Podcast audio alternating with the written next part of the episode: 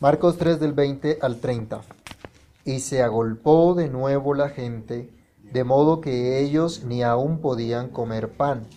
Cuando lo oyeron los suyos, vinieron para prenderle, porque decían, está fuera de sí. Pero los escribas que habían venido de Jerusalén, que habían, decían que tenía a y que por el príncipe de los demonios echaba fuera los demonios. Y habiéndolos llamado, les decía en parábolas: ¿Cómo puede Satanás echar fuera a Satanás? Si un reino está dividido contra sí mismo, tal reino no puede permanecer. Y si una casa está dividida contra sí misma, tal casa no puede permanecer.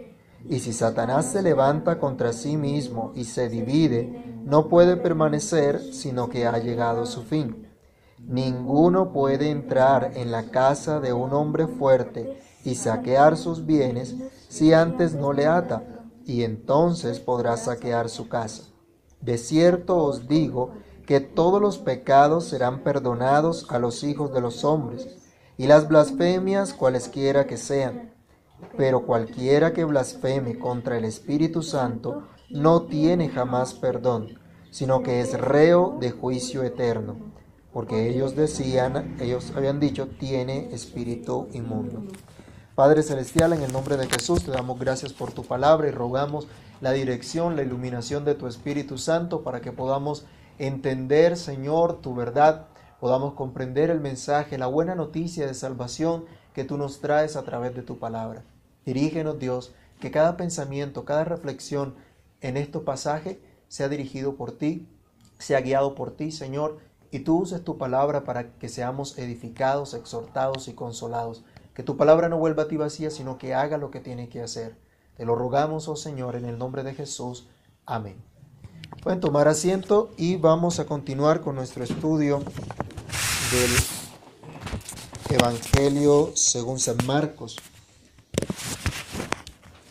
Y estamos viendo en este, en este Evangelio, hemos observado ya cómo Jesús comenzó a vivir un enfrentamiento con los líderes religiosos de entonces en medio de la manifestación de su poder, de su gloria, pero también de su gran misericordia para con todos sus hijos.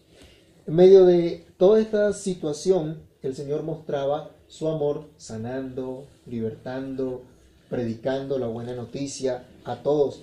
Y Marcos de una manera muy descriptiva nos menciona una y otra vez a Jesús atendiendo a las multitudes. Una multitud se agolpa y él atiende. Termina un tiempo, está de pronto a solas, pero estando a solas con sus discípulos, llega otra vez otra multitud y siguen atendiéndolos. De entre toda la multitud hay un grupo especial, hay un grupo que está más cercano a él. Y fue lo que vimos la semana pasada, aquellos que fueron llamados también a seguir a Jesús, los doce que fueron llamados luego apóstoles, que fueron testigos de Jesús para llevar su palabra a todo rincón de la tierra. Pero no todos, como hemos visto, entienden el llamado del Señor. No todos van a creer. No todos van a escuchar ese llamado a seguir a Jesús. No todos van a comprender quién es Jesús y mucho menos a seguirlo. Hoy día se tilda de, de fanáticos e intolerantes a los cristianos. Estamos ahorita en un mundo, en una cultura abiertamente contraria a los principios naturales que Dios ha establecido, que son contrarios a la palabra de, a la palabra de Dios, por ejemplo, aquellos que defienden o propenden por la tal ideología de género. La Biblia nos habla que Dios solamente estableció dos géneros. ¿Qué fue, cómo, ¿Cómo creó Dios a la humanidad? Dice la Biblia, varón y hembra los creó Dios. Ese fue el, el, el, el designio de Dios y esa es la naturaleza de Dios. Pero hoy están defendiendo supuestamente que pueden haber más de esos dos géneros. Vemos en una sociedad feminista donde la mujer ha querido de pronto usurpar el lugar que le corresponde al varón y, y en su afán de, de definir supuestamente o defender sus derechos han llegado al absurdo, al punto de, por ejemplo, defender tanto el aborto en cualquier etapa de la gestación. Hay un escándalo por ahí en redes sociales sobre una, una líder de izquierda que promovía el aborto aún hasta la novena, hasta el mes noveno de gestación. Entonces son cosas totalmente absurdas, defendiendo supuestamente su derecho a, que, que tienen sobre su propio cuerpo, aunque eso vaya en contra del derecho de otra persona no nacida aún. Es, es totalmente inconsecuente.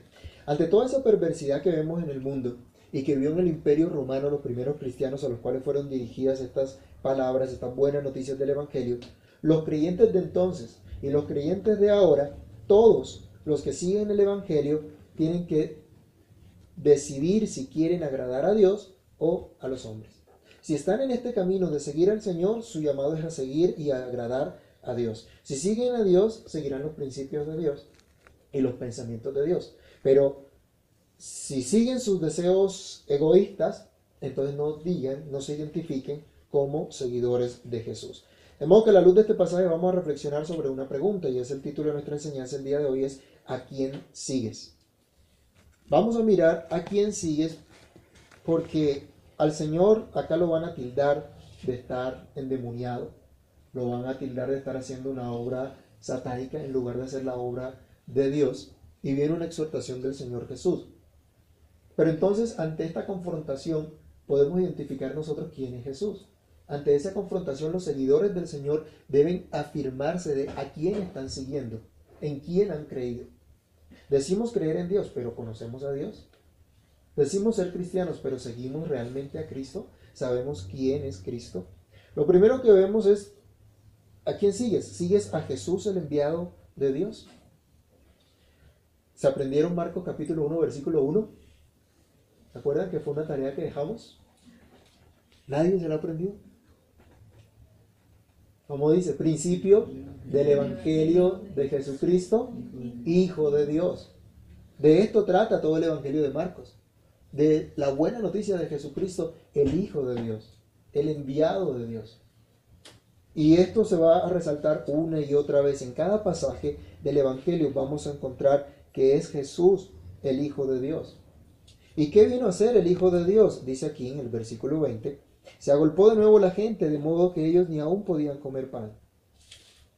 Y cuando se agolpaba la gente alrededor de Jesús, ¿qué era lo que Jesús hacía? Brindarles un entretenimiento, brindarles un espectáculo, un show, que pasaran un ratico agradable. La Biblia nos muestra que Él enseñaba, que Él les predicaba la buena noticia. Esa es la labor de Jesús, a eso vino, a traer buenas nuevas. Miremos en Marcos capítulo 1, el versículo 15, alguien que lo lea. ¿Qué era lo que predicaba Jesús? Juan 1.15. Diciendo, el tiempo de Dios se ha cumplido y el reino de Dios se ha acercado. Arrepentidos y crean en el Evangelio. El tiempo se ha cumplido, el reino de Dios se ha acercado. Arrepentidos y creer en el Evangelio. Él vino a enseñar la verdad de Dios. Él vino a mostrarnos que estábamos alejados de Dios, apartados de Dios, enemistados con Dios y que era necesario volverse a Dios, volverse en arrepentimiento. Ese es el mensaje de Jesús. Ustedes no van a encontrar aquí a Jesús prometiéndole a la gente eh, prosperidad, prometiéndole que si hacían un pacto con Dios iban a tener tales o cuales bendiciones. Aquí vemos a Jesús llamando al arrepentimiento, llamando a la fe llamando a confiar en la buena noticia del Señor, en lo que Dios había hecho. Jesús vino a enseñar la verdad de Dios. Ahora, ¿qué tan comprometidos estamos nosotros con la verdad de Dios? ¿Nos interesa la verdad de Dios? ¿O solamente nos interesa mm, distraernos un rato? ¿Obtener algún beneficio de parte de Dios? Si Jesús vino a enseñar la verdad de Dios, si Jesús es el enviado de Dios, ¿Estamos siguiéndolo a Él, de verdad? ¿Estamos siguiendo las escrituras? ¿Nos interesamos por las escrituras? Y aquí sí debemos nosotros reflexionar. Gracias a Dios, hoy nosotros tenemos un libro muy a la mano, muy cerca de nosotros. Tenemos las Sagradas Escrituras. ¿Qué tan a menudo nos acercamos a ella? ¿Qué tan a menudo las estudiamos? ¿Todavía se nos pegan las, las hojitas de la Biblia? Porque no las estudiamos, porque no las leemos. Bueno, ahora tenemos en los celulares también la, la Biblia, ¿no? En, el, en la tablet y todo eso.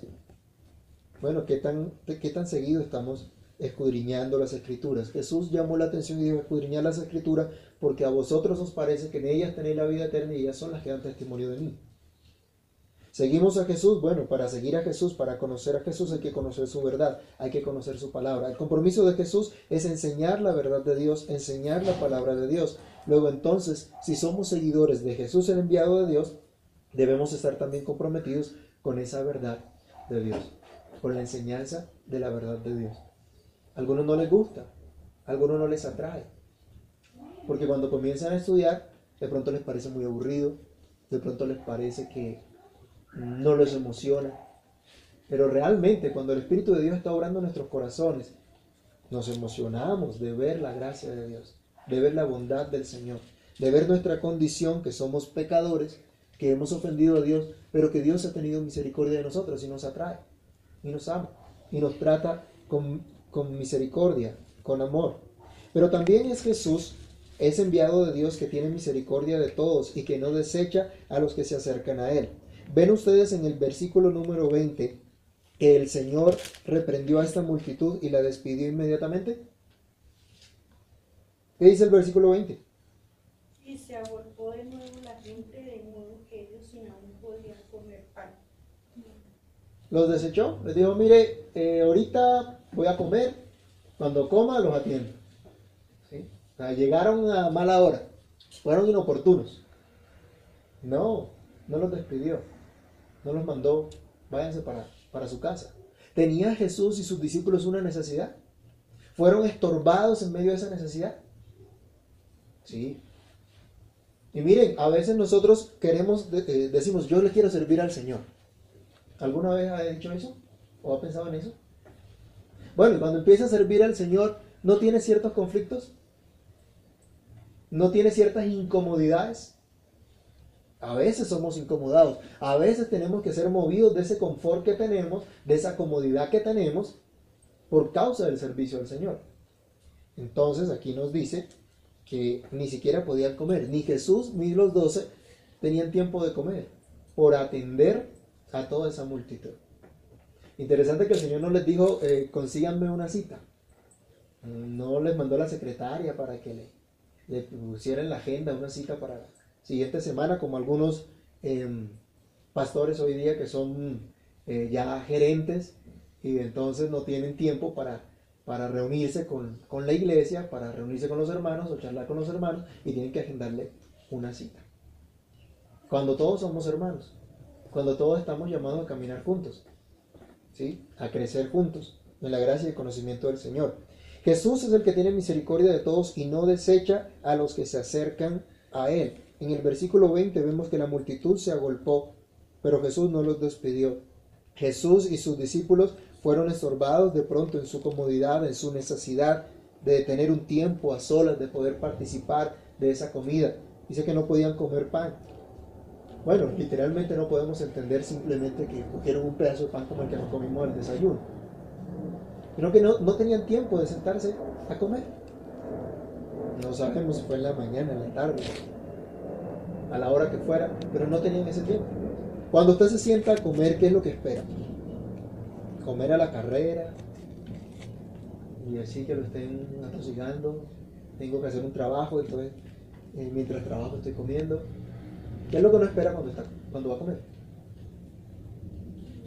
Tranquilidad, descanso, una buena comida, poderla disfrutar, poderse sentar tranquilo y comer bueno, esta tranquilidad se la quitaron a Jesús esta multitud. ¿Y por qué esa multitud le quita a Jesús esa comodidad? Porque habían conocido que Jesús era el enviado de Dios. Porque necesitaban de Jesús. Llegaron necesitados a la presencia del Señor. Y aquel que reconoce su necesidad y viene a Cristo, Él no lo desecha. Él no desecha a los que se acercan a Él. Pero reconocemos nosotros que tenemos necesidad de Cristo. Reconocemos nosotros que sin Él nada somos. Reconocemos que solo Él es el que perdona todos nuestros pecados y nos limpia de toda nuestra maldad. Pero miren, a causa de esto, Jesús, el enviado de Dios, sufrió oprobio e incomprensión por hacer la voluntad de Dios. Ahora, imagínense ustedes, vámonos un poquitico, tratemos de ir a esa época y mirar de pronto lo que ocurría allí. Jesús y sus discípulos no tienen oportunidad, no tienen tiempo de, de comer. Y ahora, cuando están atendiendo a la multitud, Dice el verso 21, cuando oyeron los suyos, vinieron para aprenderle porque decían, está fuera de sí. ¿Saben qué es eso en nuestras palabras hoy día? Está loco, está demente. Dijeron, Jesús está loco, está demente. ¿Cómo se le ocurre hacer todas esas cosas?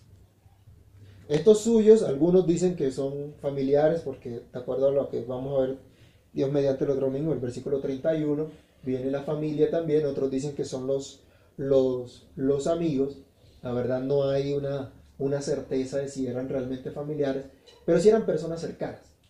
Eran personas cercanas a Jesús, lo que dicen, Jesús está fuera de sí. Y vamos a hacerle un bien a nuestro amigo. ¿Se acuerdan cómo actuó Pedro en una oportunidad cuando el Señor le dijo que tenía que dar su vida por el pueblo? Que tenía que morir y tenía que ser eh, entregado a, los, a, los, líderes religiosos y, y sufrir oprobio y sufrir la muerte. ¿Qué le dijo Pedro? Bien, Señor, ¿eres mi héroe? No, que eso no te pase. Porque no comprendían el propósito de Dios. Porque no comprendían a qué había venido. Miren qué, qué interesante es esto. Jesús sufre el oprobio y sufre la incomprensión de los que están más cerquita de él. Uno diría, bueno, aquel que no lo conoce, aquel que no sabe quién es, aquel que no conoce su vida, pues pueda que hable cualquier cosa. Pero aquellos que están cercanos y el grupo cercano, que sea el mismo grupo que se opone, el que no reconoce lo que está pasando, el que no reconoce quién es Jesús. Si a usted le pasara eso, ¿cómo se sentiría? ¿O qué pensaría? Que su grupo cercano, sus amigos cercanos, lo que hacen es decirle, usted está loco. Usted va y con mucho esfuerzo saca tiempo de todas sus labores, ora por otra persona, va y le comparte de pronto el Evangelio. Ustedes están locos. ¿Mm? ¿Qué ánimo le da eso? ¿Qué aliento le da eso? Y si es un familiar, ¿Y si es la esposa, el esposo, los hijos o los padres? ¿Qué ánimo da eso? ¿Qué ánimo nos daría a nosotros? ¿Qué haríamos nosotros? ¿Nos ponemos a llorar? ¿Nos llenamos de tristeza? ¿Mm? Bueno, pero Jesús no le ocurrió aquello. Pero él sufrió lo propio. Él se sometió a todo esto y se sometió a esa incomprensión. La gente no entendía lo que estaba haciendo Jesús. Y puede llegar, haciendo un paréntesis acá, pueden llegar momentos en que nosotros también, llamados a seguir a Jesús, al vivir para la gloria de Dios y hacer las cosas conforme Dios manda, también nos van a tratar de dementes, también nos van a tratar de locos, también nos van a incomprender. Pero no es ese sentido jovial de algunos, decir, está loco, cuando hablan de una persona intrépida o una persona osada. No, aquí estaban diciendo es, esta persona está demente tiene problemas mentales en realidad, está loco de verdad. Puede haber un momento en que nosotros también seamos considerados de esa manera. A muchos cristianos se les tilda de esa, forma. Ellos perdieron toda razón. Algunos dicen son unos borreguitos que van por donde quiera que los, que los llevan. No piensan, no razonan, no entienden nada. ¿Y cuál va a ser nuestra reacción ante eso? ¿O, cuál, o, por qué razón Jesús siguió adelante? Porque Él es el enviado de Dios que vino a hacer la voluntad de Dios. Querían prender a Jesús, querían llevárselo a la fuerza. Esto pareciera como ver un cuadro de alguien que está esquizofrénico y le tienen que poner unas, una camisa de fuerza y lléveselo para otro lado, a un lugar de reposo. Decían Jesús está descuidándose. ¿Se acuerdan que vimos nosotros en otro pasaje que Jesús sí cuidaba de su integridad y sí cuidaba también de, su bienestar. ¿Se acuerdan cuando la multitud venía y él estaba en la orilla y pidió una, una barca para que en caso de que muchos quisieran caer sobre él, estar ahí en la barca y tenerla preparada? Y tomó medidas de prevención y aprendimos nosotros a, a también mirar que debemos tener medidas de prevención y guardar nuestra integridad. Pero eso no quiere decir que busquemos simplemente nuestra comodidad, nuestro confort y que pretendamos servirle al Señor sin ninguna clase de incomodidad. Siempre que usted le está sirviendo a Dios de verdad, que usted está haciendo la voluntad de Dios, va a haber incomodidad. ¿Por qué? Porque no todo el mundo cree. Porque no todo el mundo va a, a entender que Dios, eso es lo que Dios le manda. Que usted está llamado por Dios y que usted está siguiendo a Jesús. La gente no lo va a entender. Y por no entenderlo, van a haber incomodidades, van a haber incomprensiones. Jesús dijo, en el mundo tendrán aflicción, pero confíen, yo he vencido al mundo. Vamos a tener incomodidad también. Pero es Jesús aquel que fue enviado por Dios, que sufrió lo propio, que sufrió la incomprensión, para hacer la voluntad de Dios. En segundo lugar, podemos decir o, preguntar también junto con el cuestionamiento inicial de a quién sigues. ¿Sigues a Jesús, el Hijo de Dios? Y esto parece obvio, ¿no? Aquí vamos a ver una vez más en este, en este milagro que hace el Señor, en esta obra que hace el Señor, que Jesús es el Hijo de Dios. Marcos no nos lo relata, pero cuando vamos a los pasajes paralelos, esto ocurrió en medio de un milagro que hizo el, el Señor Jesús. Sanó a un ciego y mudo. De modo que el ciego y mudo veía y podía hablar. Y cuando ocurre ese milagro, entonces vienen los líderes religiosos, aparecen acá, en el verso 22 dice, pero los escribas que habían venido de Jerusalén decían que tenía a Belcebú y que por el príncipe de los demonios echaba fuera a los demonios. Ahora asocian a Jesús con el mismo Satanás. Y lo que están diciendo es Jesús es un aliado de Satanás. Pero ¿saben quién dijo esto? Aquí dice que son los escribas que habían venido de Jerusalén. En esa época, pues en Jerusalén estaban los líderes que eran considerados los más ortodoxos o lo de la, mejor doctrina, la doctrina correcta para todo Israel. Esos líderes de gran fama, de gran estima en todo el pueblo, venían a desacreditar a Jesús. Y yo no sé si a ustedes les parece conocido o vemos hoy día que eso se repita. Que hay personas reconocidas desacreditan a aquel que realmente está haciendo la voluntad de Dios y que está presentando la palabra de Dios como debe ser. Vinieron a desacreditar a Jesús. Y la forma de desacreditarlo no solo ante, ante los escribas de la región, sino ante todo el pueblo. Imagínense, ¿cuál es la tendencia que tiene el pueblo? No es la tendencia de considerar los postulados, los dichos, los pensamientos, las enseñanzas de personas reconocidas. Ah, es que lo dijo fulano de tal. ¿Eso no tiene peso? ¿La gente no se mueve también con eso? Si alguien reconocido dice una cosa, pues muchos van a pensar que eso es cierto. Y si no tienen la,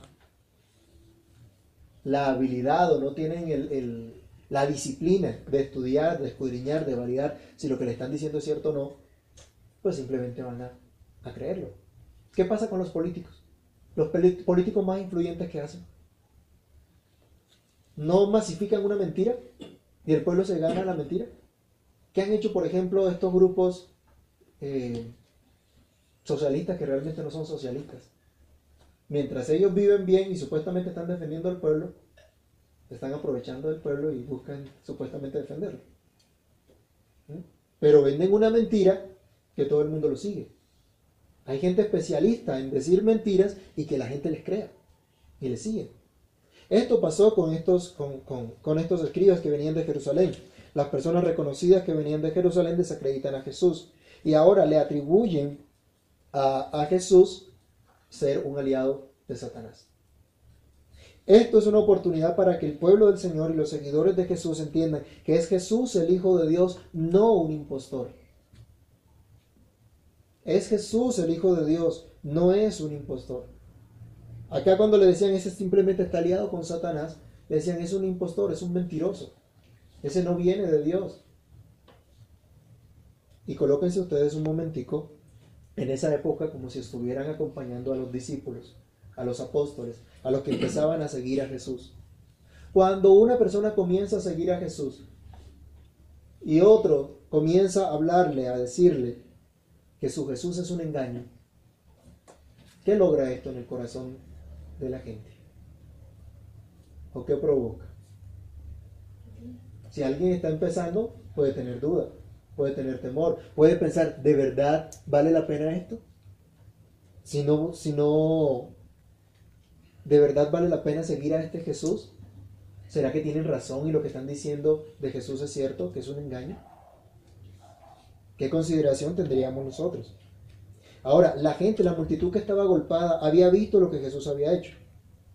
Era testigo de la obra de Jesús.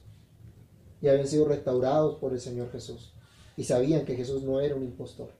Usted se va a encontrar con gente al lado y lado en su vida que le va a estar diciendo que Jesús es un engaño. Hay gente que simplemente niega a Jesús porque no se quiere someter a Él, porque no se quiere someter a sus enseñanzas. Pero estamos llamados a seguir a Jesús porque sabemos que Él es el Hijo de Dios, Él no es un impostor. Él le dice entonces a, la, a esta gente, le responde Jesús, los llama y les dice, versículo 23, ¿cómo puede Satanás echar fuera a Satanás? Él está diciendo, su, su afirmación es absurda. ¿Qué sentido tiene que el mismo diablo eche fuera al diablo? Dice, eso no tiene ningún sentido, no tiene ninguna lógica. Y se supone que aquellos que llegaron eran los más influyentes, los más versados, los doctores de la ley, la gente más estudiosa. Interesante, ¿no? Los más estudiosos, los que tenían mejores grados, los que tenían sus doctorados, sus PhD o lo que fuera, el equivalente hoy día, en sus conocimientos teológicos, están diciendo algo que simple y sencillamente no es lógico, que no tiene ni siquiera sentido común. Esto pasa hoy día también. Gente que supuestamente es muy estudiada, pero está enseñando cosas que no tienen ni siquiera sentido común. Y dice el Señor, si un reino está dividido contra sí mismo, tal reino no puede, no puede prevalecer, no puede permanecer. Ustedes han visto qué pasa cuando en el gobierno un ministro está en contra de las políticas presidenciales.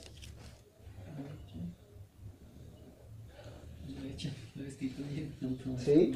Políticamente le dicen, páseme su renuncia. Y se titula el ministro fulano tal renunció. Porque de lo contrario, pues va a haber división en el gobierno. Y no van a poder ejercer bien ese, ese gobierno. dice, un reino dividido no puede prevalecer. Aún dice, una casa dividida contra sí misma, tal casa no puede permanecer. Y aquí pudiéramos hacer un paréntesis, ¿no? ¿Cómo están nuestros hogares? ¿Cómo están nuestras casas? ¿Estamos todos caminando hacia un propósito común? Sabemos que nuestro propósito es glorificar a Dios, todos estamos de acuerdo con eso, estamos siguiendo ese mismo propósito, o cada quien está jalando por su lado, buscando a dónde andar. ¿Qué pasa cuando en una casa hay división? Cuando en un hogar hay división. Cuando el marido piensa una cosa y la mujer piensa la otra y cada quien decide hacer como le parezca. La familia no puede permanecer así como está. Muy bien. Se destruye la familia. Y esa es la razón por la que vemos que los hogares se destruyen. No hay una sola visión, porque la Biblia dice, ya no serán más dos, sino uno. Hay una unidad. Y esa unidad, para que se mantenga, deben entender el propósito con el cual Dios los unió. Un hogar dividido no va a permanecer. Entonces debemos considerar a qué nos llamó el Señor. Él está diciendo, mire, esto es puro sentido común. Una casa dividida no va a permanecer y si Satanás se levanta contra sí mismo y se divide, no puede permanecer sino que ha llegado a su fin. Entonces les está enseñando que es absurdo lo que ellos están diciendo. Es totalmente absurdo. Luego entonces, Jesús no es un impostor. Ellos están diciendo algo absurdo. Jesús está planteando la verdad de Dios. Le está diciendo, ustedes a pesar de toda su teología, de todos sus estudios, están diciendo cosas sin sentido. Cuando Jesús está enseñando la verdad de Dios, cuando Jesús está demostrando que Él es el Hijo de Dios, que ha venido a perdonar, que ha venido a sanar, que ha venido a libertar a los suyos. Dice el verso 27 también, ninguno puede entrar en casa de un hombre fuerte y saquear sus bienes si antes no le ata y entonces podrá sacar, saquear la casa. Acá Jesús está demostrando que Él es más fuerte que aquel hombre fuerte. Él coloca un ejemplo, en una casa, para si un ladrón va a entrar, tiene que inmovilizar primero a la gente de la casa. Y tiene que inmovilizar, en, coloca la figura a un hombre fuerte, un hombre que tiene capacidad de defenderse. Él dice, los inmoviliza para que no se puedan defender y entonces luego si viene y saquea su casa. Ahora, Jesús no es un impostor y tampoco es un débil ser un, o, o, un hombre incapaz. Porque aquí él, él está diciendo, miren, entiendan una cosa, el maligno ha estado engañando a la gente por mucho tiempo, pero Él vino a deshacer las obras del diablo, Él vino a quitar ese engaño, Él vino a atar al diablo. ¿Se acuerdan de Apocalipsis cuando nos habla que el apóstol vio cómo Dios, eh, cómo el Señor Jesús apresó a, a Satanás, la serpiente antigua que se llama el diablo y Satanás, y que lo encadenó por mil años y que lo ató? Ahí está diciendo la obra que hizo Jesús. Con la venida del Señor, el diablo quedó atado y no puede hacer nada, no puede seguir engañando, no puede eh, impedir que la buena noticia de Jesús se pueda extender y se cumpla el propósito del Señor. Entonces le está diciendo, es absurdo que ustedes piensen que yo estoy aliado con, con el diablo cuando realmente yo lo que he venido es a deshacer sus obras. Jesús está demostrando que Él no es débil, que Él no es incapaz, sino al contrario, que Él tiene todo poder. Él tiene el poder de atar a ese hombre fuerte y de saquear sus bienes.